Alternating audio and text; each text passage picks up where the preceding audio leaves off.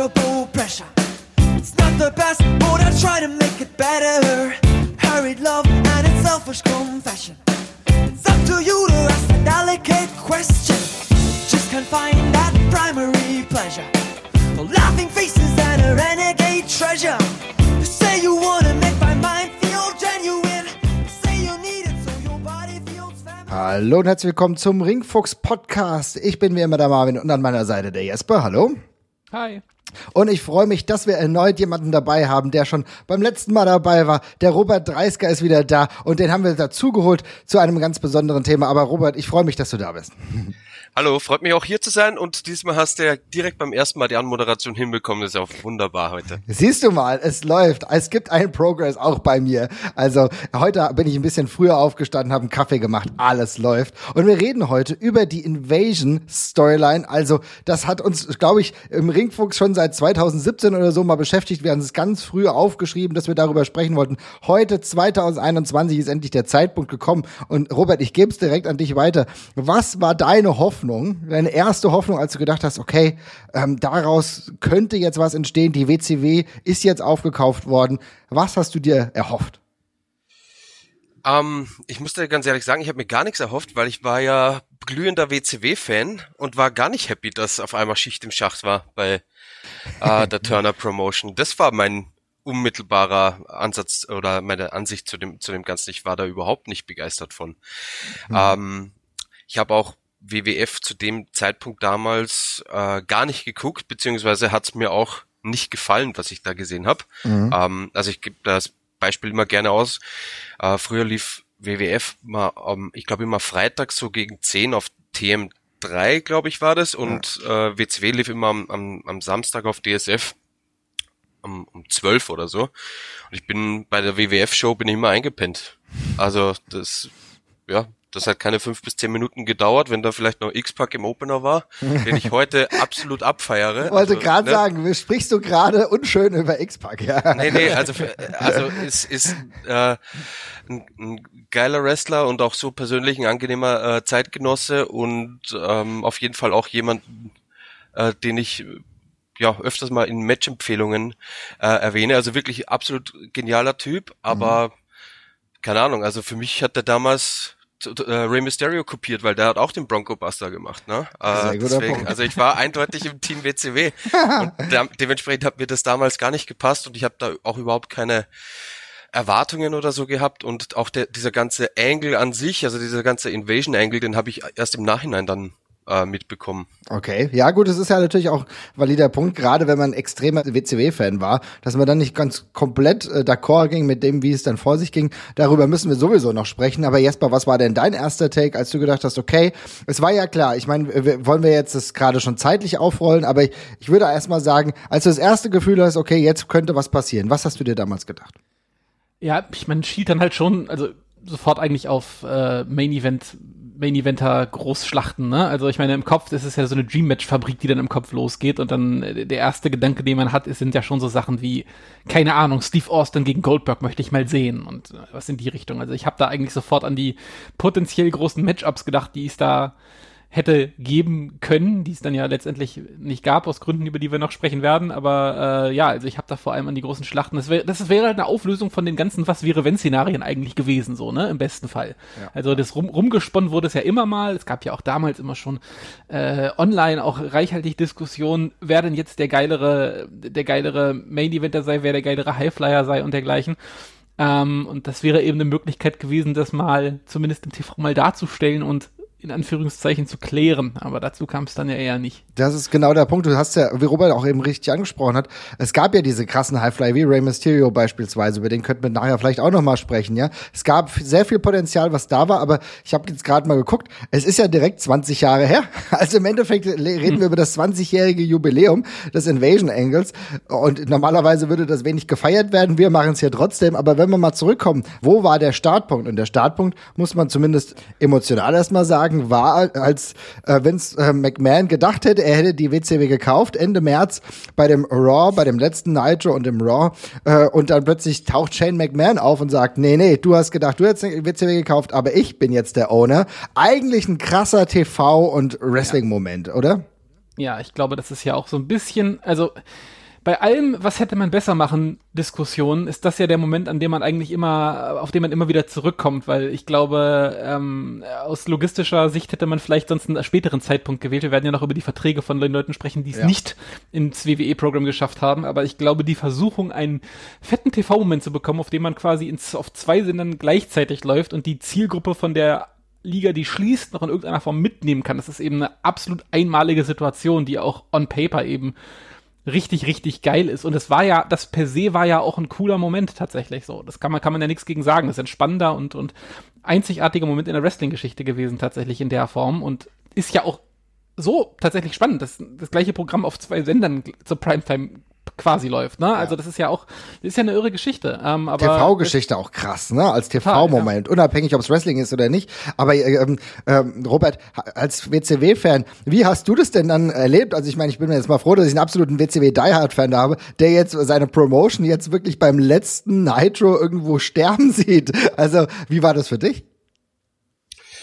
Ähm, ja, komisch. Also ähm, in, ich sag mal so, als, als ähm, WCW-Fan, der auch so durch die ja, 2000er und 2001er Jahre äh, treu mitgegangen ist, war man ja schon ein bisschen was gewohnt, sage ich mal. Da hat ja nicht immer alles Sinn ergeben. Von daher Sehr gut ähm, beschrieben, ja. war es jetzt nicht unbedingt ähm, auf dem Schirm, ob das, also in, in dem Moment, ob das jetzt wirklich so ist oder ob da, ob's, ob's halt eine eine Story ist, aber halt in dem Moment, wo dann Shane McMahon da im Ring stand, wusstest du, okay, das ist wohl, äh, das ist wohl wirklich so.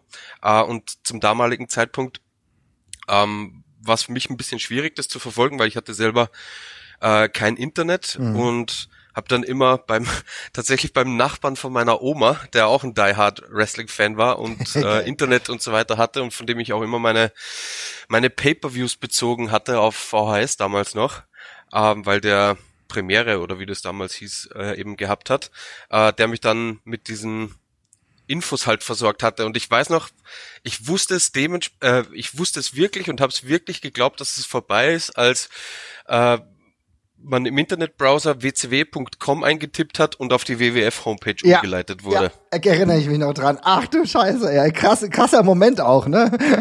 Gott, ja, du hast vollkommen recht. Eigentlich war das so ein bisschen das ganz klare Ende. Aber ich muss auch sagen, wenn ich daran zurückdenke, dieser TV-Moment, auch dann wirklich mit dem letzten Match, du hast Ric Flair gegen Sting nochmal, ähm, davor, äh, also das war eine ganz merkwürdige Atmosphäre. Es war ja so ein bisschen, es war so ein bisschen wie, als würde ich gerade zu einer Wrestling-Beerdigung gehen, ja. Aber es hat irgendwas Absurdes auch gehabt, gerade mit diesem Twist zu Shane McMahon. War aber tatsächlich noch eine würdige Veranstaltung, Jesper, oder?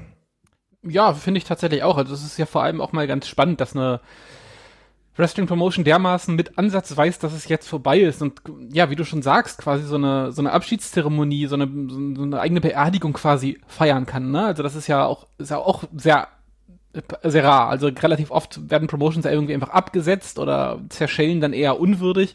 Und in dem Fall ist es eben mit Anlauf, dass du weißt, du machst zur Primetime noch einmal eine Gelegenheit, groß was zu machen und aufzufahren und haust nochmal solche Sachen raus, wie eben erwähntes, äh, erwähnten Main Event eben auch, was ja eigentlich per se auf dem also eine super schöne Sache eigentlich ist. Also genauso ist das ja eigentlich Idealfall, dass man sagt, hier, wir nehmen nochmal zwei Leute, die äh, wie keine anderen für diese Promotion stehen tatsächlich und lassen die nochmal das letzte Match haben und so. Das ist ja, das ist ja alles cool. Genauso soll es ja eigentlich sein. Auf jeden also Fall. Insofern, mhm. als die letzte Episode äh, per se fand ich, fand ich eine schöne Idee. Das war auch deutlich stringenter und durchdachter als das, was die WCW in den Jahren davor tatsächlich gemacht hat. Also hätten sie alles annähernd so gut durchgezogen wie diese Abschiedsshow, äh, wäre es vielleicht gar nicht so weit gekommen, aber ja, ist, äh, ja. Ist jetzt tatsächlich, also ich weiß es tatsächlich gerade gar nicht. Es hat auch die Frage, wer da äh, die ja die Strippen gezogen hat im Hintergrund, ne? Also ich kann mir ja. gut vorstellen, dass da irgendjemand äh, dann gesagt hat, so jetzt jetzt haben wir noch einmal unsere zwei Stunden oder zweieinhalb Stunden Airtime, jetzt lass mal keinen Bullshit machen, sondern ja, einen würdigen ist, Abschluss finden für das Ganze. Ja, das, das, das, das ist eine Frage, die habe ich mir jetzt auch schon gerade gestellt, ob dann auch, ob die Road Agents schon dementsprechend andere waren. Ich glaube auf jeden Fall, dass Laura Nitis äh, noch äh, involviert war in die ganze Kiste, aber ansonsten über die Details müssten wir da vielleicht auch noch mal ein bisschen reingucken, weil das weiß ich jetzt gerade gar nicht. Ne? Aber es hat sich sehr stringent angefühlt.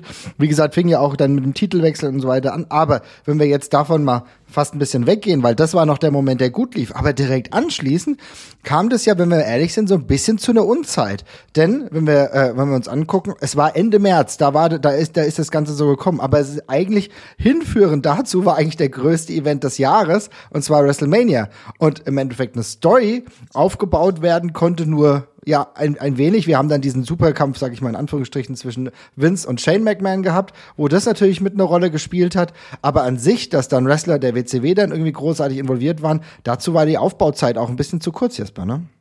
Ja, tatsächlich. Also es ist ein sehr kurzer Anlauf tatsächlich an der Stelle. Es ist zeitlich, es ist so vieler Hinsicht zeitlich so schwierig, was da passiert. Und gleichzeitig kann man eben auch keinen Vorwurf machen. Es fällt eben, wie es fällt, tatsächlich alles. Also ich finde, es steht und fällt eben alles mit dieser, mit dieser TV-Ausstrahlung. Und darum baut man das natürlich alles drumrum. Aber ich glaube, also objektiv gäbe es 100 bessere Zeitpunkte für die ganze Geschichte als die, die an der es dann letztendlich stattfindet an der Stelle. Also das ist ähm, haarig.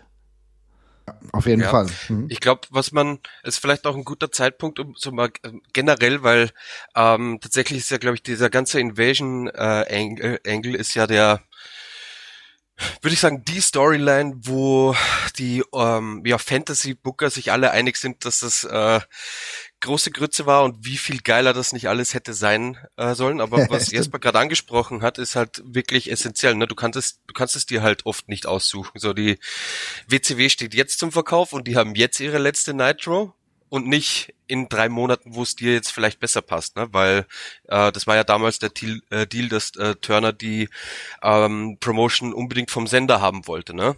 Das heißt, die Situation ist so, wie sie ist und wenn man eigentlich auf dem Papier ist das ja auch ein geiler Lead-in für WrestleMania, ne? Also das war ja quasi auch die die Abschlusspromo vor dem äh, vor dem Match zwischen Vince und und Shane, ne? Also eigentlich ist das schon auch nicht äh, uncool, aber auf der anderen Seite muss ich auch ganz ehrlich sagen, ähm, ich möchte mich nicht eine Woche vor WrestleMania mit diesem ganzen Papierkram, der damit einhergeht, dass man gerade WCW gekauft hat, damit möchte ich mich auch nicht beschäftigen eine Woche vor WrestleMania, ne? Also, also, weil keine Ahnung, also natürlich sind da äh, irrsinnig viele Leute involviert, ne? Aber durch dieses ganze Vertragswirrwarr, so quasi, wa- was gehört mir denn jetzt und was nicht, wen kann ich einsetzen, wen nicht, wer sitzt noch drei Jahre auf einem Guaranteed Contract für vier Millionen Euro und wird seinen Arsch nicht bewegen, wer nicht, ne? Also das sind so krasse Faktoren, die man dann oft so ein bisschen außer Acht lässt, weil, natürlich, weil man sich nicht damit beschäftigen muss als als Zuschauer, ne? Aber ich also ich muss sagen, ähm, die, dieser Invasion Angle, ich glaube, also natürlich hätte das besser in Summe laufen können, aber gleichermaßen waren die ist die Erwartungshaltung, glaube ich, an der Ja. Situation wie diese so unfassbar hoch, dass du es gar nicht delivern kannst. Also egal, wie gut das gelaufen wäre, es hätte immer irgendjemand gesagt, ja, das hätte aber geiler sein können. Das ist genau der Punkt, ja. Ja, Jesper? das, das glaube das glaube ich, das glaube ich definitiv auch. Also alleine dadurch, dass in dem konkreten Fall sind es ja wirklich zwei Fanlager, die auch aufeinandertreffen, die dann auch nochmal unterschiedliche Erwartungen daran haben. Also da ist ja die eine Seite schon angepisst, wenn äh, dann die eine Fraktion die Bösen sind, sage ich mal jetzt. Ne? Die werden natürlich sagen, es ist, warum, warum sie wird, wird die WCW denn hier jetzt als feige und gemein dargestellt? So soll es ja gar nicht sein. Ähm, aber dieser zeitliche Ablauf, ich will noch mal ganz kurz, du hast ja gerade dieser, äh, du hast ja gerade die legendären Turner-Verträge äh, angesprochen, auf die sich einige Leute noch ausgeruht haben. Ähm, ja, einige der Wrestler, also zu dem Zeitpunkt beispielsweise, ich glaube, die prominentesten Beispiele da dürften gerade noch so Scott Hall und Kevin Nash und Hogan gewesen sein, die wirklich, äh, ja, sich ha- haben, also den, den Vertrag haben versilbern lassen, sage ich mal, und noch auf sehr, auf sehr gutem Geld gesessen haben. Ähm, und je nachdem, wo man, wo man nachliest, also welche Quelle man konsultiert, also die Buyout-Clause für die Verträge lag teilweise bei irgendwie sechs bis zehn Millionen Dollar. Also wirklich absurde Summen, um irgendwie ein einzelnes Talent loszueisen, ja. Also es wäre dann eine Person gewesen, die man aus dem Vertrag rauskauft. Und wenn man das mal skaliert auf ein paar Leute mehr, dann ist man ganz schnell noch mal im hohen zweistelligen Bereich, bloß um ein paar Superstars noch zu bekommen. Ja, und da ist das Gehalt, was man für die Zeit noch gar nicht drin.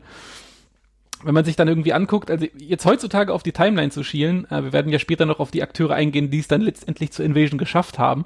Aber wenn man das Ganze mal ein Jahr in die Zukunft bewegt oder anderthalb Jahre und dann guckt, was dann möglich gewesen wäre, dann wären dann auf einmal eben Scott Hall, Kevin Nash, Hogan, Rey Mysterio, Eric Bischoff drin gewesen und Sting hat damals laut eigener Aussage 2000, 2002, glaube ich, dann auch seinen ersten WWE-Contract mal vorliegen gehabt und sich überlegt, ob er damit einsteigt. Ne? Also das wäre dann schon eine ganz andere Hausnummer von den Leuten gewesen, die dann möglich gewesen wären. Mhm. Und ich glaube, bis 2004 waren dann ja sowieso alle einmal aktiv, die man sich gewünscht hätte, also inklusive Scott Steiner und Goldberg und äh, Randy Savage war ja auch wieder aktiv bei TNA und dergleichen. Also da wäre alles, da wäre deutlich mehr möglich gewesen, aber da ist der Zeitdruck eben da und dann muss man mit den Leuten haushalten, die da sind. Ich habe mir rückbetrachtend auch tatsächlich die Frage gestellt, ob das vielleicht sogar eigentlich ein Segen hätte sein können, weil was Robert sagt, die Erwartungshaltung ist viel zu hoch. Wenn ich jetzt ja. irgendwie Leute habe wie, ja, also angenommen, ich hätte jetzt wirklich auch noch Sting und Rey Mysterio und Scott Hall und Kevin Nash und Hogan gehabt und dann muss ich irgendwie geile 5-on-5 Main-Event-Matches booken was es noch nie gab. Ne? Also mhm. ist, wir wissen gar nicht, ob das so klappt mit fünf Stars aus zwei unterschiedlichen Ligen, die aufeinandertreffen und dann irgendwie den Mainstream Main Event quasi untereinander auskämpfen. Vielleicht war, hätte es ja sogar ein Segen sein können, dass man sagt, man, okay, wir haben nicht die ganz großen Superstars, aber wir haben eine Reihe von hoffnungsvollen Talenten, die wir halt aufbauen können, bei denen es bei denen wir auch ein bisschen mehr Spielraum haben, was wir mit denen als Charakteren machen. Ne? Also niemand ist sauer, wenn Lance Storm irgendwie ein bisschen anders auftritt in der WWE, als das bei der WCW der Fall ist, während alle eine ganz klare Erwartungshaltung haben, was wie Sting funktionieren soll im WWF-Fernsehen. So, ne? Also rein theoretisch hätte das sogar eine Chance sein können.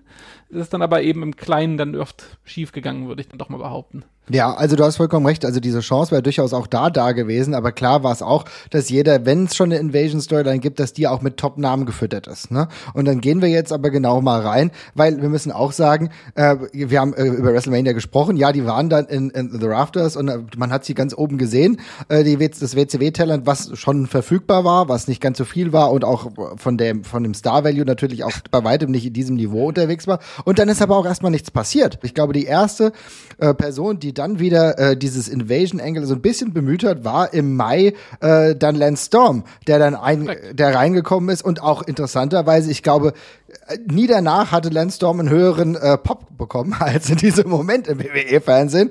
Und äh, dann ist es so tröpfchenweise ja so passiert. Ne? Also nicht, dass dann jetzt jede Woche dann jemand kam, dann irgendwann war dann mal Mike Awesome, das hat dann überhaupt gar nicht funktioniert. Davor waren auch der eine oder andere war dann schon vor Ort. Wir kennen natürlich alle diese Storyline um DDP, aber es kam halt tröpfchenweise. Ne? Ich möchte nur kurz sagen, dass noch niemand aus diesem, aus diesem Kamerashot, wo das WCW-Talent bei WrestleMania 17 gezeigt worden ist, ein Corona-konformes äh, Event-Meme äh, draus gemacht hat, wundert mich eigentlich. so, jetzt weißt du, was wir im Nachgang dieser Sendung machen. Sehr gute Idee auf jeden ja, Fall. Aber, aber das, das, das Elend wird auch ganz gut sichtbar, wenn man sich, wenn man sich überlegt, wer der zweite war, die im, die zweite Person war, die im Fernsehen aufgetreten ist aus der WCW. Wisst ihr das noch, wer das war? Erst kam Lance Storm. Hugh Morris was.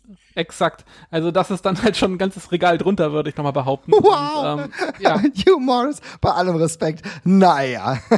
ja, ist aber, dann schwierig. Aber das zeigt natürlich dann auch die Schwierigkeit und dann merkst du, okay, wir hatten mit Lance Storm, das hat ja ganz gut funktioniert, dann Hugh Morris war dann eher schwierig, aber dann ist es ja dann doch so, dann entwickelt sich das ja, eher schlecht als recht und plötzlich ist aber trotzdem so, dass ähm, die WCW einen eigenen Spot dann auch bei äh, Raw bekommt. Das war dann im Juli. Ähm, äh, Robert, erinnerst du dich da an den wunderbaren, in Anführungsstrichen, wunderbaren Main Event? Ja, und ich bin ganz froh, dass du die Anstriche hinzugefügt hast, weil die würde ich gerne wieder wegstreichen. Aha. von Buff Bagwell gegen Booker T, ne? So, ja, okay, dann komm ja, her. Ja. Da, da, da, da muss ich ganz ehrlich sagen, also, ähm, das, also die, die Idee an sich ist, ähm, ist absurd, sage ich jetzt mal. Also das ja, dass äh, WCW quasi so einen eigenen Slot auf der Card bekommt und die letzten 20 Minuten oder was es halt waren von Raw dann WCW Nitro, na, oder Nitro wurde es nicht genannt, aber es war halt dann unter WCW-Banner und da kam es halt dann auch zu ja, diesem ominösen Match von Buff Bagwell gegen Booker T, was ja von vielen Leuten als das schlechteste Match, das jemals an einem Montagabend stattgefunden Stimmt, hat, ja. abgestempelt wird. Wo ich ganz ehrlich sagen muss, Leute, geht noch mal aufs Network und guckt euch das an. Das ist wirklich absolut nicht schlimm. Ist das das geilste Match aller Zeiten? Nee. Hat's die Crowd gehasst? Ja, auf jeden Fall auch. Ähm, weil ich glaube, die waren in, in Washington. Ich mhm. bin mir mhm. sicher, dass das eine Woche später in Georgia wesentlich besser angekommen wäre. Es war, es war exakt das, das war genau. Sie waren in Washington in einem typischen WWF-Areal und eine Woche später in Atlanta. Das ist schon spannend. Ja, also hätte man das Match eine Woche später gemacht, dann wäre das sicher wesentlich besser weggekommen. Aber, also muss ich wirklich ganz ehrlich sagen, das ist eins der Matches, die ja so einen absurd negativen, ja so eine so, eine, so einen negativen, wie, wie sagt man das, so als negativ abgestempelt werden und als wirklich hart schlecht, obwohl die eigentlich total in Ordnung, äh, ob, äh, obwohl es total in Ordnung war. Und würde mich tatsächlich interessieren, wenn wir uns das nächste Mal zusammensetzen. Hausaufgabe.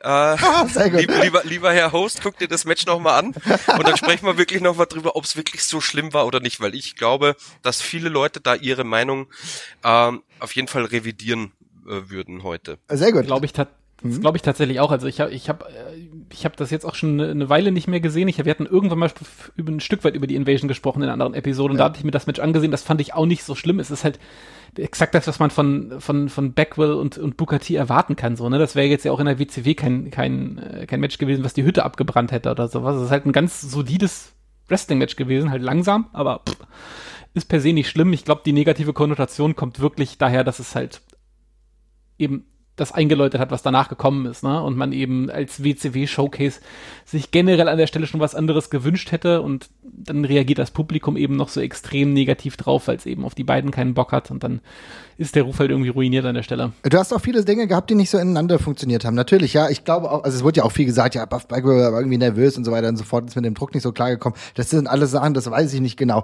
Aber hinführend dazu war es ja tatsächlich so, dass du auch, äh, wenn du schon diesen Versuch machst, was ja in Ordnung ist und was ich irgendwie auch interessant fand, äh, wenn wir gleich nochmal drauf zu sprechen kommen, aber es fing ja an mit dem Kommentatorenteam. Da war dann Scott, Scott Hudson, der war noch da, aber äh, der äh, Tony Schiavone war natürlich nicht mehr da und dann wurde pl plötzlich Arn Anderson dahin gekarrt, der sonst nicht regelmäßig als Kommentator Kommentator in Erscheinung getreten ist. Und auch da hast du schon das Gefühl gehabt, okay, hier wird zwar was probiert, aber es wird nicht genau der gleiche Look draufgesetzt. Oder auch so eine Modernisierung hat nicht so wirklich stattgefunden. Deswegen war das halt dementsprechend auch ein bisschen strange.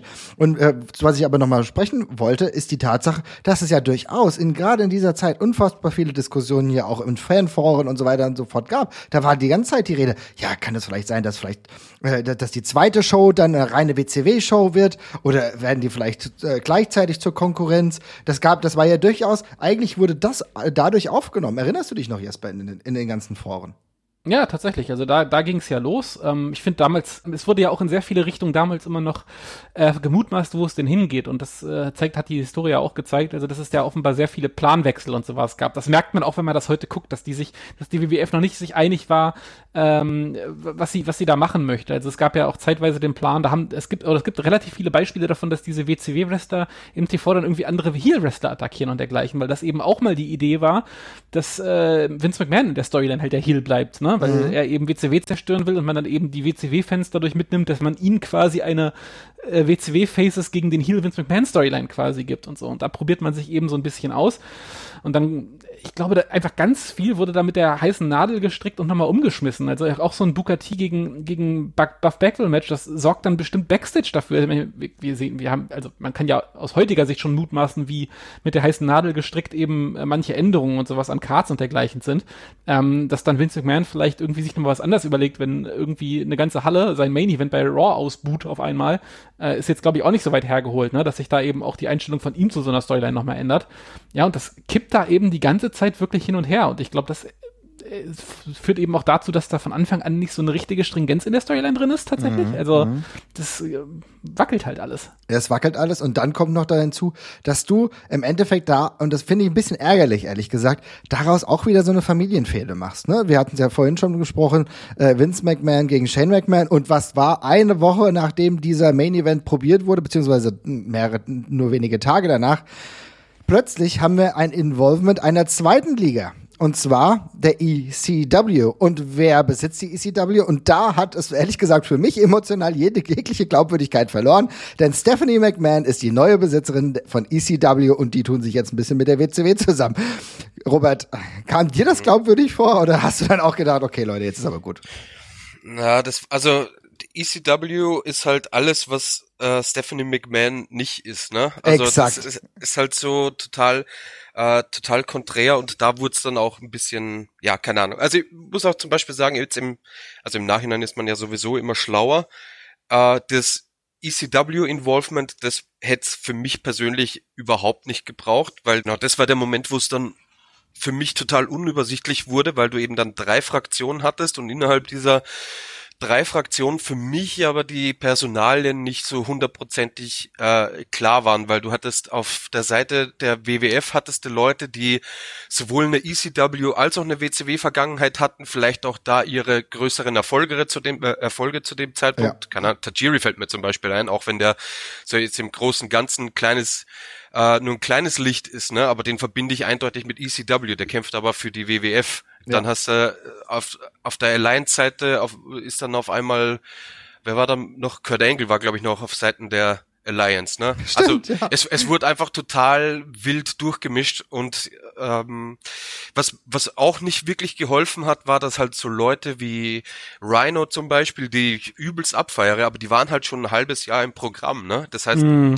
dieser, dieser Angle war nicht ein erstes Mal, dass die dass die da mit auftauchen als ECW, sondern die waren halt schon etabliert als WWF-Wrestler, ne? Und dann wurde es halt so ein riesiges Gewulst an, an, an, an Leuten, die mehr oder weniger halt willkürlich irgendwo ähm, äh, da, da mitlaufen. Dann Mike Awesome ist als erstes mit äh, als WCW-Wrestler in, in die WWF gekommen, mhm. ist dann aber, glaube ich, immer mit einem ECW-T-Shirt rumgelaufen, was natürlich auch Sinn macht, ja. historisch betrachtet. Ja, ja. Aber irgendwo führt's halt dann trotzdem weiter zu Verwirrung, weil, okay, also ja, der ist in der Alliance, aber ist jetzt ECW, WCW, ne? Mhm. Und da zum Beispiel, auch wenn man jetzt, um den Bogen nochmal zurückzuschlagen, zu Buff Bagwell von vorhin. Buff Bagwell ist jetzt, äh, ist jetzt sicher nicht der beste Wrestler aller Zeiten, aber genau solche Figuren haben mir persönlich da total gefehlt, weil Buff Bagwell ist, da, da fährt die Eisenbahn drüber, Buff Bagwell ist WCW. Buff Bagwell ist nicht, keine Ahnung, der war nicht mal vier Jahre bei der WWF, dann zwei Jahre in der ECW und dann wo auch immer, sondern der war mehr oder hat mehr oder weniger seine ganze Karriere in der WCW verbracht. Mhm. Wenn ich den sehe, dann denke ich an WCW. Und wenn das Ganze, die Alliance äh, aus solchen Leuten bestanden hätte, die WCW in der Art und Weise verkörpert, wie eben ein Buff Bagwell, und bei ECW dasselbe, dann hätte das meiner Meinung nach eine ganz andere Gewichtung gehabt und dann wäre auch, wenn es dann einen Überläufer gegeben hätte, was ja total legitim ist, mhm. dann hätte das meines Erachtens nach auch viel mehr Gewicht gehabt, wenn, wenn dann einer wirklich die, die Fronten wechselt. Ne? Finde ich einen sehr spannenden Punkt, weil darüber hatte ich damals nämlich auch nachgedacht, dass es eigentlich komplett ungünstig ist, genau diese Wechsel-Wrestler, hört jetzt blöd an, aber da so zu involvieren. Vielleicht hätte man die komplett aus diesem oder weitestgehend aus dem Picture rausnehmen müssen, um halt genau diese Gefühle äh, nicht zu haben, so von wegen, ey, der war ja eh schon da, der war eh schon da, das wissen wir doch alles, sondern wirklich diese klaren Kanten zu haben, wo du genau weißt, okay, Buff Bagwell ist WCW, ein Sting ist WCW, ja, und dann später vielleicht auch ein Goldberg, je nachdem. Deswegen haben wir über den Zeitpunkt auch gesprochen. Das sind klare WCW-Wrestler, die wir nur daher kennen, auch auch in äh, Gregory Helms, ganz klar WCW. Und das hat das Ganze natürlich so ein bisschen ähm, aufgeweicht, Jesper. Ja, total. Ich finde es äh, dann darüber hinaus halt auch noch wirklich schade, dass es, sie haben, es gibt ja ein paar Figuren, mit denen sie im Rahmen dieser Story dann wirklich interessanten Kram gemacht haben. Also es ist halt, ich finde es halt auch Richtig. bescheuert, dass sie halt, dass sie Austin und Engel da irgendwie rumswitchen lassen. Das ist halt völlig sinnlos. Aber zum Beispiel, was sie mit Chris Jericho gemacht haben damals, fand ich ganz spannend. Der ja irgendwie dauernd so im, im Verdacht stand, okay, du könntest ja wieder zur WCW rübergehen, äh, der dann aber im Laufe dieser Story dann tatsächlich heel turnt, aber trotzdem bei der WWF bleibt und sowas. Das ist ja alles mega witzig. Damit kannst du ja echt super geil arbeiten eigentlich. Und es gibt ja eine ganze Reihe von Wrestlern, die in beiden Promotions eine Historie hatten, womit du dann eben so ein bisschen hättest spielen können. Ne?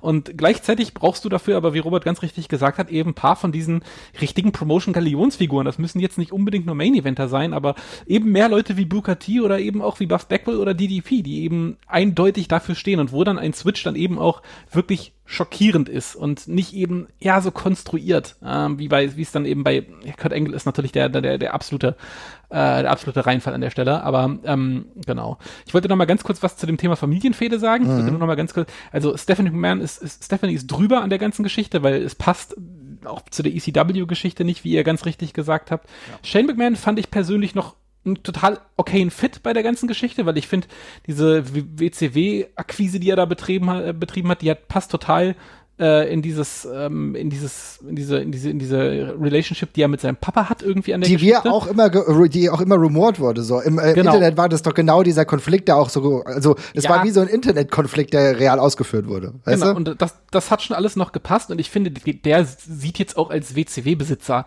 per se nicht schlimm aus. Also der Mhm. ist jetzt kein, ist jetzt für mich kein, kein Riesenbruch. Mhm. Also, aber Stephanie, es hat halt nichts mit der ECW zu tun und ähm, ja.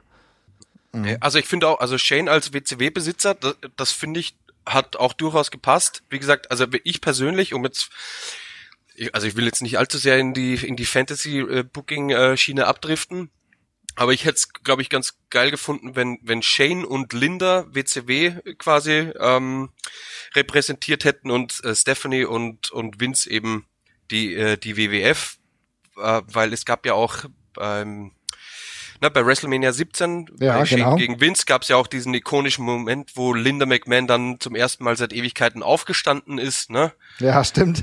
Ne? Oh Gott, oh Gott, ja, diese Story. Hi, ja, ja, ja, ja, ja. Und und und äh, ich weiß nicht, ob es bei der nächsten Raw war oder äh, relativ kurz danach gab es ja auch diesen Moment mit, äh, wo Vince sich entschuldigt hat und sie hat gesagt, ich will keine Entschuldigung, ich will die Scheidung, ne? Ja. Also dementsprechend, da wäre eigentlich der perfekt äh, der Tisch gedeckt gewesen, jetzt im Nachhinein, um zu sagen, okay, Linda äh, hasst Vince und will ihn jetzt quasi mit seiner ja, mit seiner größten Konkurrenz quasi ähm, gemeinsam mit mit Shane aus dem aus dem Business verdrängen, ne? Das wäre eigentlich Das hat Sinn gemacht, auf jeden Fall. Eigentlich, eigentlich eine, echt eine ganz gute Idee, die du da gerade hast. Jetzt muss ich aber leider wieder komplett an diese merkwürdige Storyline mit dem Rollstuhl denken, weil das war tatsächlich nicht ganz so geil. Aber anscheinend hat sie langfristige Folgen davon getragen, äh, die sie sich dann weitergetragen haben im Kabinett von Donald Trump. Also insofern.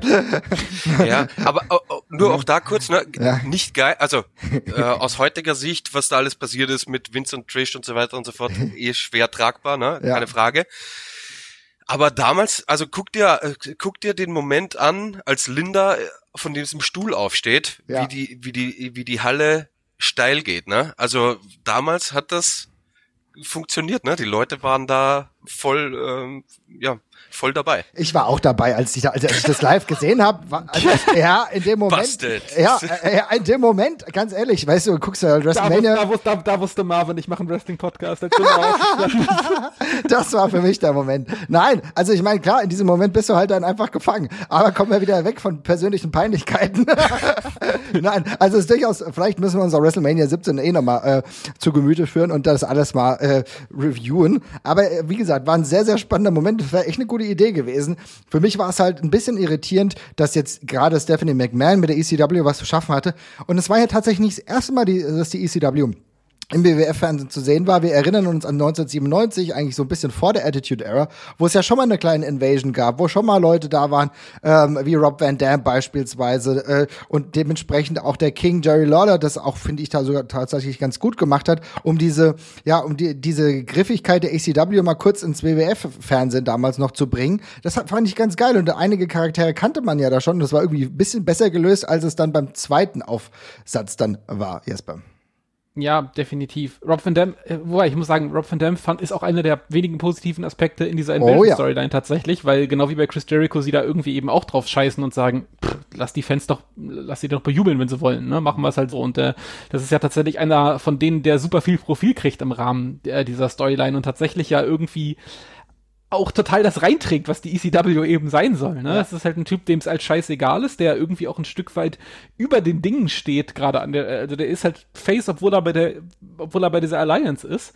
Ähm, und das zeigt ja so ein bisschen, in welche Richtung man da hätte auch gehen können. Also ich glaube, dieser, ah, diese ganze Heel gegen Face-Geschichte, die man hier fährt, die reißt es halt leider echt rein. Also aus heutiger Sicht, ich glaube, heutzutage würde man das eben komplett anders machen und sagen, lass die Fans einfach entscheiden, wen die da bejubeln. Das, ne, das ist uns ja wurscht an der Stelle. Dann haben wir auf der einen Seite eben, keine Ahnung, Rey Mysterio und Goldberg und auf der anderen stehen halt irgendwie Steve Austin und, und, und Chris Jericho und dann sollen die halt entscheiden, für wen die sind. Ist uns doch egal. Ähm, aber das reißt es eben an der Stelle wirklich rein. Und ich finde, in Nuancen bricht es immer wieder durch. Du hast diesen, diese ECW-Geschichte gerade angesprochen. Da klappt es dann manchmal wieder ganz gut. Dudley Boys klappen in dem Kontext, finde ich, auch super. Rob Van Dam klappt Ja. super. Ähm, Rhino passt auch gut.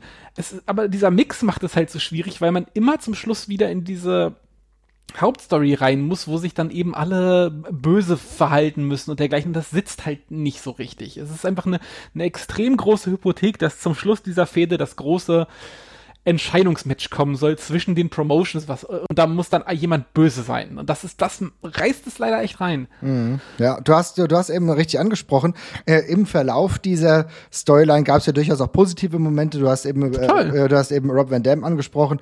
Auch ein äh, durchaus positiver Moment war ja tatsächlich der Invasion Pay-per-View, der äh, gerade mit Rob Van Dam seinen absoluten Höhepunkt, glaube ich, hatte, wo Rob Van Dam gegen Jeff Hardy gekämpft hat. Und äh, da ging es eigentlich nur in Anführungsstrichen um den Hardcore-Titel. Aber das war eigentlich so, ja, Match of the Day, könnte man fast sagen, Robert. Ja, zu dem, zum damaligen Zeitpunkt habe ich auch noch äh, dieses, diese WWF-Hardcore-Schiene total abgefeiert. Ja. Ähm, mhm. Finde ich auch heute noch unterhaltsam, auch wenn ich das Konzept von einer Hardcore-Division heute nicht mehr so fühle, muss ich ganz ehrlich sagen. Okay. Ähm, Warum konntest du das damals irgendwie noch komplett mitnehmen und heute nicht mehr?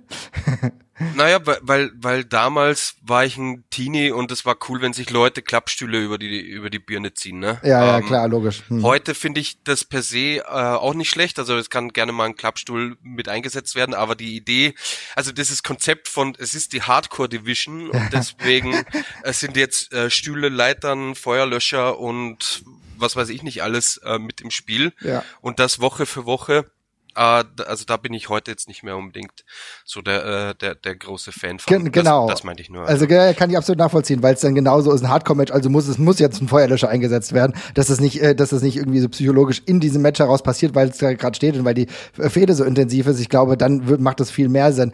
Aber Jesper, wenn du auf diesen Pay-Per-View auch guckst, da muss man sagen, tatsächlich war das ja nicht das Schlimmste, was da passiert ist. Also der war doch sogar eigentlich ganz okay, ne?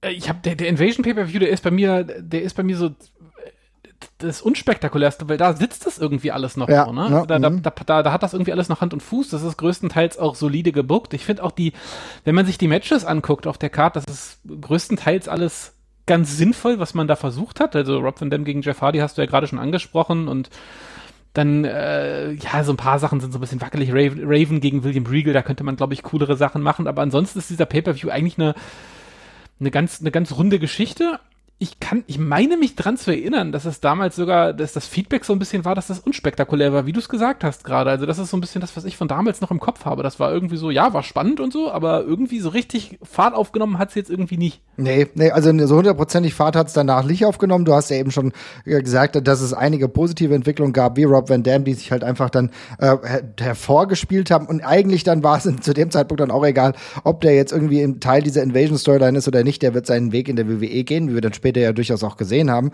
Aber dann geht es immer so weiter, aber es ist, nimmt nicht so wirklich Fahrt auf. Wir haben gerade schon drüber gesprochen. Die ganze DDP-Sache ist auch schwierig. Die ist natürlich ja. auch im Laufe dieser Story dann so mit drin. Äh, Robert, warst du früher als WCW-Guy, warst du DDP-Fan? Ich halte gerade die Diamond Cutter Pose in die Webcam so muss es sein. DDP, einer der geilsten Charaktere der WCW, muss ich ganz ehrlich sagen, immer gefeiert. Und wie würdest du dann betrachten, dass er zur WWF kam und plötzlich ein, also ein, ein merkwürdiger Stalker war? Ähm, ja, also habe ich nicht verstanden. Ich äh, habe aber jetzt auch keine genaue Erinnerung, wie lange diese Stalker-Story davor schon äh, gegangen ist, ob da jemand eigentlich jemand anderes das sein hätte sollen und dann dachte man sich, okay, das so bringen wir DDPs, äh, DDP jetzt in die Shows rein. Das weiß ich tatsächlich nicht. Ähm, aber es war schon irgendwie irgendwie sehr weird, muss ich sagen. Und gerade also DDP ist halt also gut, es wäre jetzt äh, ist ja direkt in eine Fehde mit mit mit dem Taker dann so, sozusagen gegangen, ja. aber war verschenkt, würde ich sagen. Also DDP ist ja auf jeden Fall einer von den ja, Top 5 WCW-Leuten, die die zu der Zeit irgendwie bekommen konnten. Ne? Also dass das das dann ist, was man daraus macht, ist ein bisschen ist ein bisschen schade, würde ich jetzt mal sagen. definitiv mega underwhelming. So ging es mir tatsächlich unfassbar. Und ich, war echt, also wirklich, ich habe ja beides geguckt und ich hatte ja immer auch mal so Phasen, wo ich eigentlich tatsächlich nur WCW geguckt habe oder primär. Da war es ja auch manchmal schwierig, so Mitte der 90er war es auch durch, durchaus mal schwierig, die WWF sich anzugucken. Ähm, und dann habe ich wirklich auch WCW konsumiert und DDP war einer der Guys, die ich immer geil fand, äh, selbst in der schwierigen WCW-Zeit. Also so 2000, wo du gedacht hast, oh, naja, naja, ist nicht alles so geil. Der hat er mich irgendwie immer bei, äh, bei Laune gehalten und dann kommt er zur WWF, was ich total geil fand und die Idee natürlich, eine Storyline mit dem Undertaker zu machen und ihn gleich relativ weit oben zu positionieren, ist durchaus okay. Aber dass du ihn einen absoluten Publikumsliebling eine solche Storyline gibst, die auch nicht, er ist nicht irgendwie ein böser Heel, ein böser cooler Heel, was er ja wunderbar verkörpern kann, sondern irgendwie ein extrem creepiger Typ und du nimmst ihm diese Coolness dadurch komplett weg, Jasper, das hat mich irgendwie ganz schön getriggert. Ja, ich, also, was Robert gerade schon angesprochen hat, glaube ich auch, dass es, dass es tatsächlich der, der, der letztendliche Outcome dieser Storyline nicht das war, was man ursprünglich geplant hat, weil wenn man sich, glaube ich, die, es gab ja diese, also diese Videoaufnahmen und dann ist da ja, ist da ja auch so eine verzerrte Stimme, die da, die das quasi kommentiert die ganze Zeit, ne? Und das ist auf jeden Fall nicht die DP. Ich glaube, das war sogar Vince McMahon, der diese Videos eingesprochen hat, quasi mit verzerrter Stimme. Ähm, und dann zum Schluss ist es halt die DP und dann geht die Story los. Und ich finde, als es losgeht, ist, hat es ja irgendwie noch so ein bisschen einen halbwegs interessanten Kniff, weil er sagt, er macht das bloß, um in den Kopf von dem, vom Undertaker zu kommen und so. Denkst du so, okay, müsste die DP jetzt eigentlich nicht machen, aber why not, ne? Und aber dann nimmt es ja immer mehr diesen diesen Turn, wo er dann einfach nur noch ein Creep ist. Also das ist ja dann, das ist ja, also im Endeffekt ist ja dann äh, wirklich DDP einfach nur ein Perverser zum Schluss dieser Genau, Storyline. Und, äh, genau. und es geht ja um nichts anderes mehr. Und das ist natürlich kompletter Quatsch. Also wenn man irgendwie, klar, ich glaube, du kannst die DDP, die, die DDP-Persona irgendwie heal turnen. Und dann kannst du vielleicht auch so ein Element irgendwie reinbringen, einmal für den anfänglichen Schock, weil der Reveal hat ja gut funktioniert, ne? Also in dem Moment, wo sich DDP die Maske abzieht, die Halle dreht ja auch wieder durch. Der ist das ja zumindest egal gewesen, was davor mit dieser Storyline passiert war. Ja. Aber dann doublen sie eben down auf diese ganze Geschichte und machen ihn eben zum, zum Vollidioten. Und das ist, das ist, das läuft halt auch so konträr zu dem, was DDPs eigentliche Persona halt war, ne? was Richtig. der für einen Charakter gespielt hat. Das passt halt vorne und hinten nicht zusammen. Also das ist tatsächlich einer der, äh, der schwierigsten Fälle, finde ich, weil DDP auf dem Papier auch jemand ist, der in der WWE am geilsten funktionieren könnte von allen, die sie reingeholt haben. Ich finde, der hatte irgendwie, ah, der hatte irgendwie so einen selbstverständlichen, coolen Anstrich, den hättest du genauso gut in die WWE schmeißen können, da hättest du gar nicht mehr viel dran drehen müssen und dann fahren, das fahren sie halt richtig vor die Wand, leider Gottes. Ja, das ist leider wirklich einer der monumentalsten, weil auch mit größten Namen, ne, die halt wirklich in den Trash gefahren wurden. Ne? Also äh, alles, was danach auch war, wir müssen sowieso sagen, dass die WWE-Karriere von DDP vielleicht nie, nicht die allererfolgreichste war. Äh, dann war es dann Positively Page, ist alles gut und schön, aber hat dann le leider nicht mehr diesen Impact gehabt. Ja, und da merken wir schon, es gab dann im Endeffekt viele Probleme, die am Ende dazu geführt haben, dass wir ein großes Match dann auch natürlich noch hatten bei der Survivor Series. Ja, und die dann im Endeffekt so ein bisschen die ganze äh, Storyline äh, ja beendet hat, ne? Ja, genau. Ich wollte noch ganz kurz eine Sache sagen, wie, also äh, ich glaube, es ist ja auch, wie absurd eigentlich der Gedanke ist, dass man zusätzlich zu dieser Invasion-Storyline noch eine separate Story mit einem Stalker Ja. aufzieht, Ja. um sie dann in die gleiche Feder münden zu lassen. Was, was soll das? Äh, aber ja, wir, wir, wir, wir kommen dann zu dem, zu dem großen Schlussmatch und ja, und ich glaube, um zu verstehen, an welchem Punkt wir da in dieser Storyline angekommen sind, muss man sich dann eben auch einfach das entsprechende Personal angucken, was dann eben in diesem Main Event noch rumturnt und das, äh, ja, bei Team WWF macht das, glaube ich, alles noch relativ Sinn mit The Rock und Chris Jericho, Undertaker, Kane und, und Big Show, über den man vielleicht an der Stelle streiten kann, aber ist jetzt nicht so wild. Und auf Seite der Alliance sind es dann aber äh, Stone Cold, Kurt Angle, Rob Van Dam, Booker T und Shane McMahon. Und da ist ja von der Ursprungsidee dann nicht mehr so wahnsinnig viel übrig. Komplett absurd. Na, Robert, wie hast du das denn gesehen? Ich meine, okay, Booker T, ganz klar, klare Kiste. Rob Van Dam, wenn wir dann dieses ECW-Konnotation noch mitnehmen, auch in Ordnung. Aber sowohl Kurt Angle, Shane McMahon als auch Steve Austin, das ist doch absurd. Ja, also tatsächlich muss ich sagen, bei der Invasion ähm, Main Event, da hat sich's noch irgendwo angefühlt wie WCW gegen WWF. Ja. Aber spätestens bei der Survival Series ist es dann halt wirklich, ja, also ich sehe im Team Alliance außer Booker T halt niemanden, den, ja, und halt Rob Van Dam als ECW-Original natürlich, aber außer den beiden sehe ich dann niemanden, wo ich sage, yo, die repräsentieren wirklich diese, diese, diese Brand, ne? Und auch, was man auch mal ganz ehrlich sagen, also das Match ging 45 Minuten und ist auch sehenswert, Ja. muss man auch ganz ehrlich sagen. Also das ist eigentlich ist kein, kein uncooles Match, ne? Aber das Team WWF sind The Rock, Undertaker, Kane, Big Show und Chris Jericho. Ist vollkommen Wumpe, wer auf der anderen Seite steht. Die haben keine Chance, Mann. Also ich, meine, ich meine, drei von den Beteiligten sind zusammen sieben Meter groß. Ja, also was, äh, ohne Scheiß. Allein, also wirklich ohne Mist, wenn du Kane, wenn du den Undertaker und The Big Show hast, was willst du denn da noch? Ja, Ja. Also, also ohne Mist, also das kannst du nicht aufbieten. und ja? meine Reaktion ist, Shane McMahon reinzustecken. Das Ja, ist halt genau. auch was. Ja, also das, also, ne, das ist, das ist dann, also, das, wie gesagt, du ihr habt vollkommen recht, das Match war an sich gut, wenn man es gesondert betrachtet, kein Problem. Aber in dem Gesamtkontext war das einfach zu schwach. Und war leider, leider, leider ähm, irgendwie ein bisschen das unrühmliche Ende dieser Invasion-Storyline, die viel Potenzial hatte. Aber ja, da will ich euch noch mal ganz kurz fragen. Also ich meine, es war klar, dass du diesen Punkt setzen musstest mit dem Nitro. Dass du, du, das war die einzige Möglichkeit, die du hattest. Die musstest du nutzen. Dann ist ja auch lange Zeit nichts passiert. Wäre es trotzdem gut gewesen, wenn man eh nicht sofort anfängt mit dieser kompletten Invasion, nicht einfach noch länger zu warten? Oder ist das, ist das etwas, was ich mir jetzt gerade ausdenke und sage, naja, guck mal, wenn wir dann äh, wirklich Goldberg haben und wir, und ganz ehrlich, es war gar nicht so viel später, dann war plötzlich äh, Hulk Hogan auch trotzdem da. Ja, also äh, das wäre ja eine Möglichkeit gewesen, Jesper. Ja, ich glaube, man muss es ein bisschen auseinanderziehen tatsächlich. Ich glaube, es sind einfach zwei Storylines, die man hätte fahren können. Ähm, ich finde das, also ich bleib dabei, man muss das nutzen, dass man diese Möglichkeit hat mit den, mit den, mit den, mit den zwei Sendeplätzen im Fernsehen. Da muss man was draus machen und Vince McMahon wäre nicht Vince McMahon, wenn er da nicht die, die Situation beim Schopfe quasi gepackt hätte. Ne? Also das ist ja eine einmalige Chance. Und ich finde auch, dass man danach äh, auch irgendeine Art von Story-Follow-up machen muss, tatsächlich an der Stelle, mit, mit WCW-Lern, die man dann im Fernsehen bringt. Aber ganz im Ernst, ich glaube, im ersten Schritt hätte ich eine, eine Face-WCW-Storyline tausendmal interessanter gefunden. Gerade mit Leuten wie T und mit, und mit ähm, DDP hättest du eine wunderbare Story gegen Vince McMahon machen können, die sich einen Platz in der Promotion quasi irgendwie erkämpfen müssen. Irgendwas in der Richtung. Ähm, das hätte für mich viel mehr Sinn gemacht. Und dann diese große diesen großen WCW-Aufstand, den hätte man ja auch nachlagern können, vielleicht. Aber ich, also ich verstehe auch hundertprozentig, warum man da hingeht, weil das ist die Storyline, die sich aufdrängt, dass die WCW versucht, die WWF zu attackieren. Aber ja, ich hätte mir eher mal erst kurz einen anderen Dreh gewünscht und dann später, wenn man die richtigen Leute gehabt hätte, wäre es natürlich cool gewesen, nochmal die große Story zu machen, wenn man das dann möchte. Aber ich, wie gesagt, ich verstehe hundertprozentig, warum man das Eisen dann schmieden will, solange es halt heiß ist, ne? Also kann ich keinen Vorwurf machen. Ja, also ich äh, gibt ja die die wildesten Theorien, so wie man es hätte machen können und so weiter. Und Ja. wie wir schon äh, gesagt haben, im Nachhinein ist es natürlich immer äh, wesentlich einfacher als in in dem Moment, wo es passiert.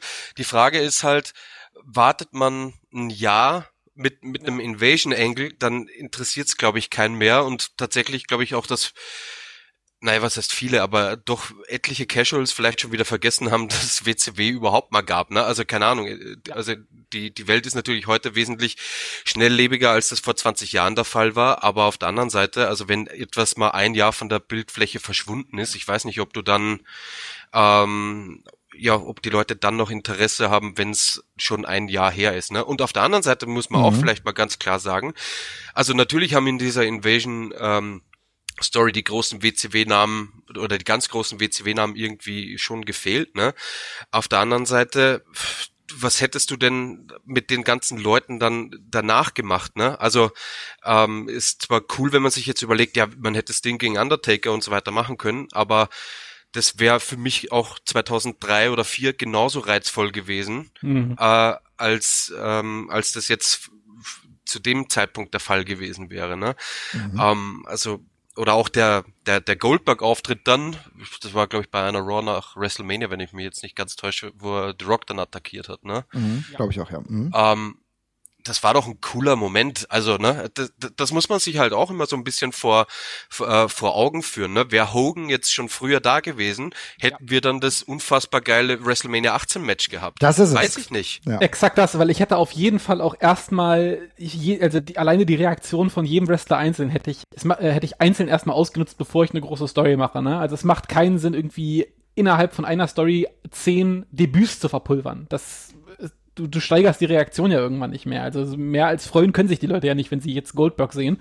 Und ob dann jetzt noch irgendwie fünf andere mit dazukommen, das also irgendwann ist das Maß ja, ist das Maß ja voll an der Stelle. Mhm. Und insofern, äh, gerade aus der Sicht, fände ich hätte ich es halt nachgelagert nochmal interessanter gefunden. Ja, ähm, ich ja. kann es absolut nachvollziehen. Was Robert aber auch gesagt hat, ist natürlich auch äh, absolut wichtig. Da darf man nicht vergessen, es ist auch wichtig, das dann wirklich äh, direkt zeitnah zu machen, weil die Casuals dürfen wir nicht vernachlässigen, aber gleichzeitig ist es auch so, dass nicht alle Leute, die WCW geguckt haben, automatisch dann WWF geguckt haben. Ne? Mhm. Also, und die haben dann auch irgendwann, also hätten wir das dann wirklich anderthalb Jahre oder so später gemacht, keine Ahnung, ob die dann nochmal eingeschaltet hätten. Ne? Also das ist ja nicht hundertprozentig das gleiche Publikum gewesen. Ne?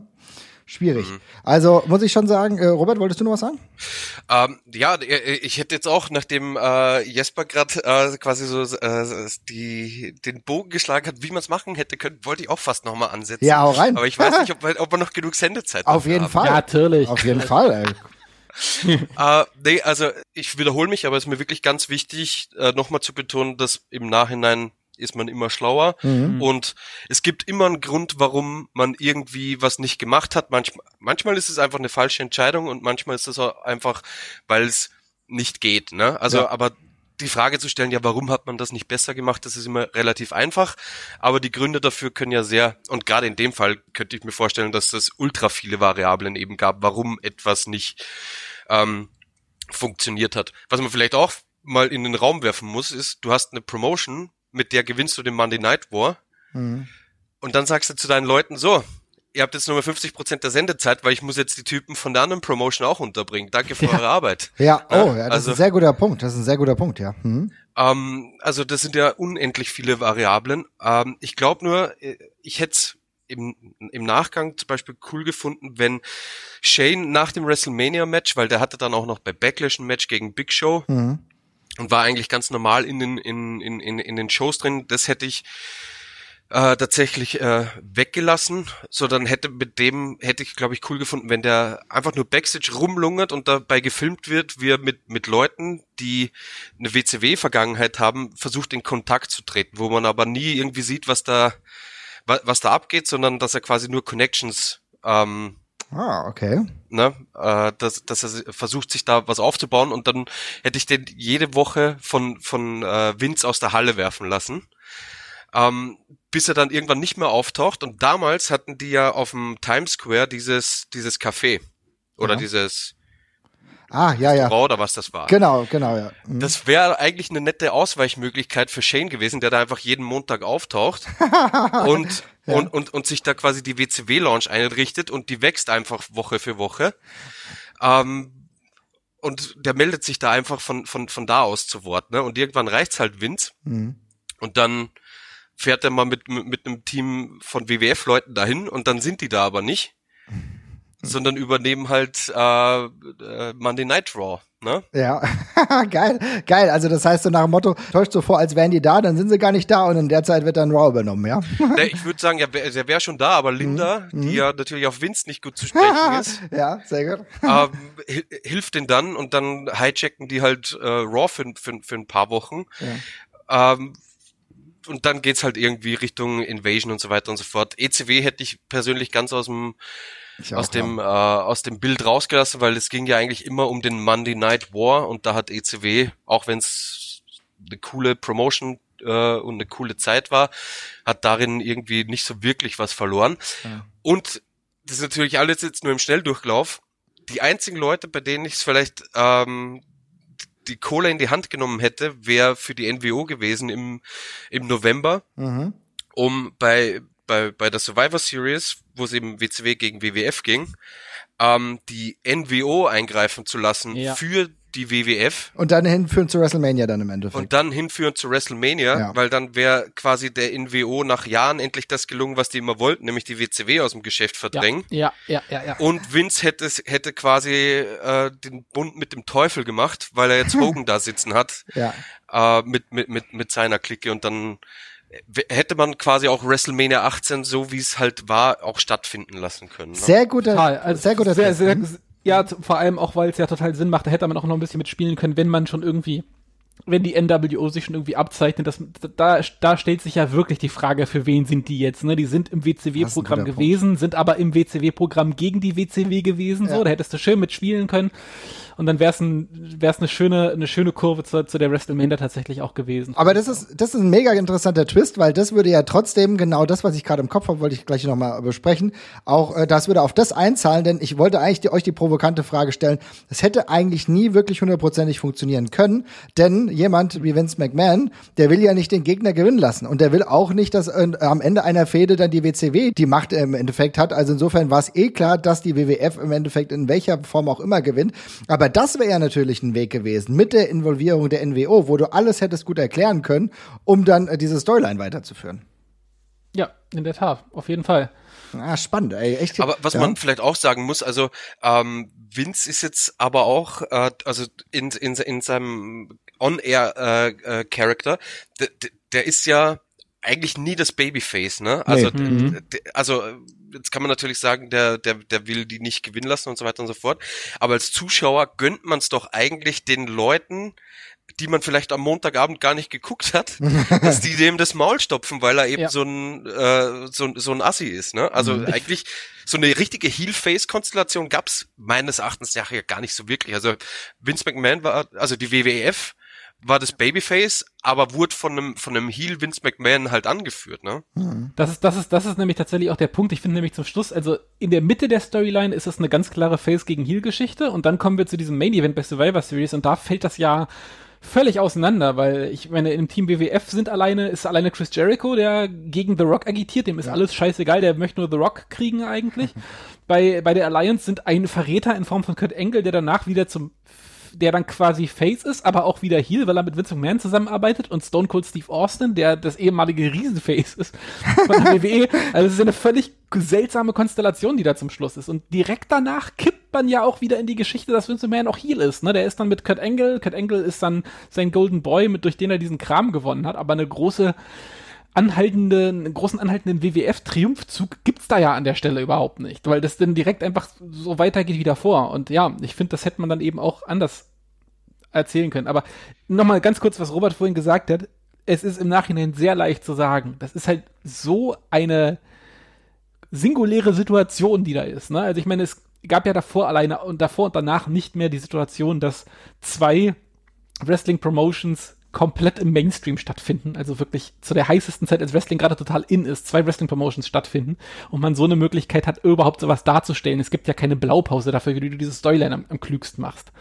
Und dazu kommt dieser krasse Zeitdruck, dass man nicht genau weiß, wie lange bleibt die Marke denn noch heiß, ähm, wen brauche ich dafür genau, wie viel Geld kann ich, kann ich das kosten lassen. Ja. Ähm, und du hast diesen zeitlichen Druck dahinter und das ist halt, also es ist schon eine extrem herausfordernde Sache, das zu erzählen. Und Marvin, was du gesagt hast, sehe ich nämlich auch so. Ich glaube, es kann in der Realität kaum so geil sein wie in der Vorstellung tatsächlich. Ähm, insofern, ja, nicht unbedingt ein Vorwurf. Es, ist, es sind halt mehr die Unsauberheiten, über die man sich dann im Nachhinein aufregt. Es sind halt auch wirklich, es sind halt auch, also einerseits ist das Große und Ganze sehr schwer richtig hinzubekommen, aber es sind auch extrem viele, viele unnötige Fehler einfach. Es sind viele unnötige Fehler dann auch passiert. Oh, trotzdem, ich bleibe tatsächlich dabei. Ich glaube, äh, die, Ideal, äh, die Ideallösung, die wir uns alle vorstellen oder die, die sich alle Hobbybooker vorstellen, die hätte es nicht geben können. Ich gehe hundertprozentig davon aus, dass selbst mit Topstars äh, wäre das, äh, wäre das, wäre das so hoch gewesen, der Ansatz. Und der, der, der, die Fallhöhe wäre so hoch gewesen, es wäre trotzdem irgendwie gescheitert. Es wäre mit mehr Stars gescheitert, aber äh, immer noch diese, die, die unterschiedliche Erzählung der eigenen Charaktere wäre schwierig genug gewesen. Und als du gerade über Steve Austin über, äh, und Kurt Engel gesprochen hast, muss ich ja auch sagen, auch in dieser äh, Invasion-Storyline sind mit die lustigsten Sachen ja entstanden. Wenn wir uns überlegen, die ganzen Skits, die Austin und Kurt Engel in der Zeit hatten, wo die gemeinsam Songs gesungen haben und so weiter und so fort, wo Steve Austin Kurt Engel immer gehasst hat. Das war so die, war absolutes Comedy Gold, was in dieser Zeit äh, da passiert ist, noch mit Vince McMahon zusammen. Also das vergisst man da tatsächlich, wie vielschichtig das Ganze war. Und im Endeffekt muss man sagen, ja, okay, es ist halt nicht so, es ist nicht so gut gelaufen. Ich finde den Ansatz, den Robert gemacht hat, finde ich mega geil, dass das eine Möglichkeit gewesen wäre, da die NWO reinzubringen und da im Endeffekt diese Storyline zu WrestleMania erzählen. Das wäre vielleicht, vielleicht für mein, mein Take gewesen, also mein, meine Hoffnung gewesen, um das so zu machen, die ich vorher nicht kannte, die ich jetzt erst durch Robert erfahren habe. Jetzt würde ich ganz gern umschreiben, aber was soll man machen? Im Endeffekt muss man tatsächlich auch noch sagen, dass es ein bisschen absurd war, dass gerade zu Ende der Storyline jemand herauskam, der ein WCW-Gesicht ist wie äh, kaum ein zweiter, und zwar Ric Flair, dann direkt danach auftaucht bei Raw. Äh, das war dann äh, zusätzlich noch absurd, muss ich sagen. Weißt du, was auch absurd ist? Ich habe es Ja. gerade mal überflogen. Bei der äh, Survivor Series 2001 auf dem Pay-Per-View waren insgesamt 50 Leute im Einsatz. 50 Leute. Wow, okay, alles klar. Ach du je. Oh, ich gucke, äh, jetzt gucke ich auch mal. 50 Leute. Ach ja, guck mal, du hast ja so viele Multi Multiman-Matches gehabt, ne? Hei, ja, ja, okay, siehst du mal. Aber auch wer, wer da alles unterwegs war, schon ein bisschen absurd.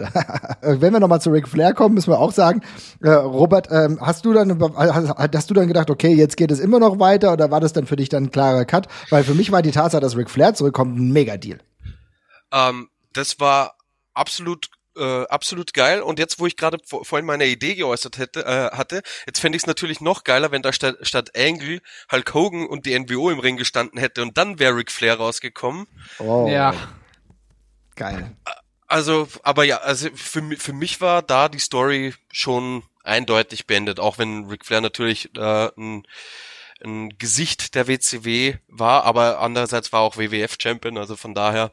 Aber ja, man assoziiert ihn eher mit der Konkurrenz als mit der als mit der WWF wahrscheinlich, aber es, es wurde ja auch in dem in dem ähm, Segment ganz gut erklärt, ähm, Das dass er auch, quasi ja. auf, den auf den auf den Gewinner gesetzt hat und dass er dann die die Anteile gekauft hat, wenn ich mich nicht ganz irre, ne? So Genau. war das ja, Genau. glaub ich. Genau, so war das, ja. Das war Ich will noch ganz kurz zwei positive Sachen erwähnen. Hau raus. Äh, nämlich bei diesem Survivor Series Pay-Per-View gibt's eine, eine Match-Stipulation, die äh, mein totales Guilty Pleasure ist tatsächlich, über die, die ich glaube, ich bin der Einzige, der dieses Match geil findet, aber diese Immunity Battle Royal finde ich persönlich super geil, dass Test einfach nur das Recht gewinnt, dass ihm ein Jahr lang nicht gekündigt werden könnte. Und ich finde, man hat leider sehr wenig draus gemacht, weil ich finde das vom Konzept her total geil, dass jemand einfach jetzt rein theoretisch ein Jahr richtig Scheiße bauen könnte und sich alles rausnehmen kann im Fernsehen. Aber er kann nicht rausfliegen, weil er eben der Einzige ist, der unkündbar ist. Finde ich mega gut.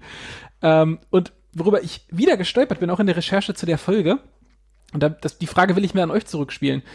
Viele haben, regen sich irgendwie gerade bei Reddit drüber auf, die sagen, dass Bukati angeblich auch versaut worden wäre im Laufe dieser Storyline. Äh, ist das eine Sache, die ihr so sehen würdet, tatsächlich? Also ich weiß nicht, wie, äh, wie Robert das sieht als äh, WCW-Nerd, aber mein Dafürhalten finde ich das überhaupt gar nicht. Ich fand, der war ordentlich aufgebaut und wurde danach, als er dann ja von dieser Storyline dann weggegangen ist, ist er noch weiter aufgebaut worden. Also ich habe überhaupt nicht nie das Gefühl gehabt, dass er hier irgendwie versaut wurde. Der hat einen ordentlichen Entry bekommen und ist ja dann zu Recht zu einem extrem großen WWE-Star geworden. Aber Robert, wie siehst du das?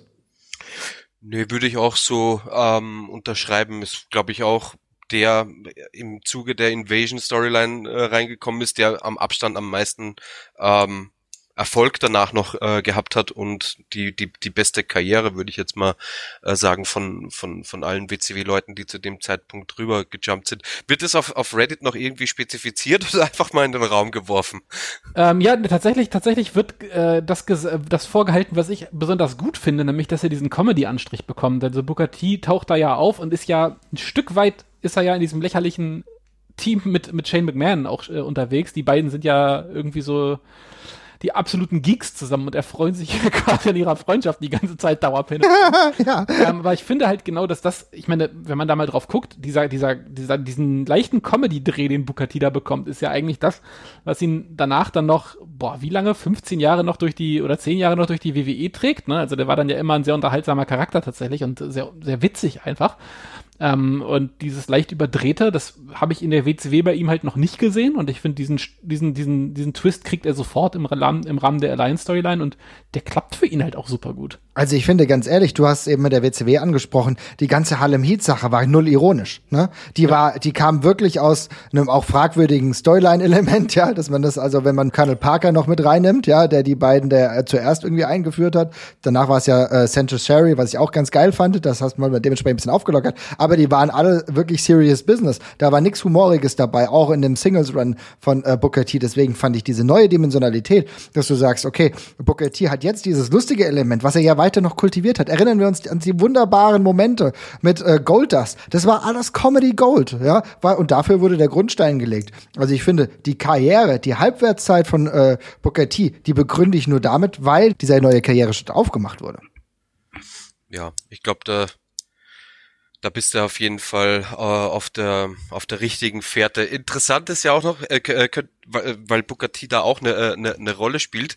Wisst ihr, warum Sting damals den WWE-Vertrag nicht unterschrieben hat eigentlich? Nein, hau raus. Nee, hau raus. Es ja. war, war damals, ähm, weil ähm, Sting den Eindruck hatte, als er, als, als er WWF angemacht hat, dass eben genau besagter T ähm, nicht gut behandelt und eingesetzt wurde in den äh, Segmenten, die er gesehen hat.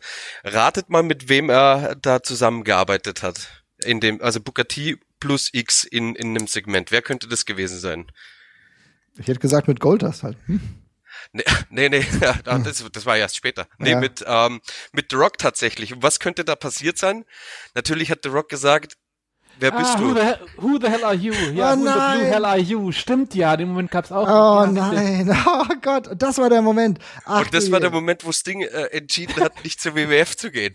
Ach je, ey. Siehst du Ja, mal. gut, Was aber auch wieder zeigt, dass Leu äh, weil Rock hat ja den, den Stick da schon äh, seit Jahren gemacht, die Mhm. Leute zu fragen und dann zu unterbrechen, ne? Ja, ja. Ähm, dass, dass, dass die Leute dann teilweise das Konkurrenzprodukt gar nicht geguckt haben. Ja, total. Also ich, ich weiß nicht, ich, ich weiß nicht, ich weiß nicht, was The Rock macht. Sting, Sting kommt nicht zur WW WWF, weil ihm The Rock zu unhöflich ist. Das, das, das, das, nee, das gefällt mir nicht. Das gefällt mir nicht, was der sagt. Ich nicht. Super, weißt du, eigentlich, ne, statt dass man, dass man es rumdreht und sagt, ja, dass Booker T diese Beschäftigungsmöglichkeit mit äh, The Rock überhaupt hat, weil das ein krasses Niveau ist, ne? Nö, nee, das gefällt mir nicht. Also das ist, das ist auf der anderen Seite auch sehr loyal, aber man muss auch sagen, vielleicht äh, weniger vorausschauend, als man es meinen könnte, ne? ich finde fast, das ist ein ganz gutes Ende für diese Folge hier heute, oder? Ja, ich, hab, ich hätte auch nichts mehr anzumerken tatsächlich. Super. Also ich habe jetzt, ich muss sagen, ich habe sehr, sehr viel gelernt über die Invasion Storyline. Liebe Leute, wenn ihr noch mehr wisst und vielleicht noch ein paar Sondertakes dazu habt, dann schreibt es äh, uns gerne, schreibt es auch mal in die Kommentare. Wir veröffentlichen diese Folge ja auch auf YouTube. Und ähm, dann würde ich sagen, hören wir uns alle ganz bald wieder, ihr Lieben, oder? So machen wir's. Auf jeden Fall. Robert, vielen Dank, dass du dabei warst. Ne? Sehr, sehr gerne. Vielleicht ja bald wieder. Auf jeden Fall. Und jetzt habe ich echt Bock, WCW zu gucken. Meine Güte, ey. mal gucken, mal wieder so ein paar alte Takes oder so. Macht's gut. Ciao. Ciao.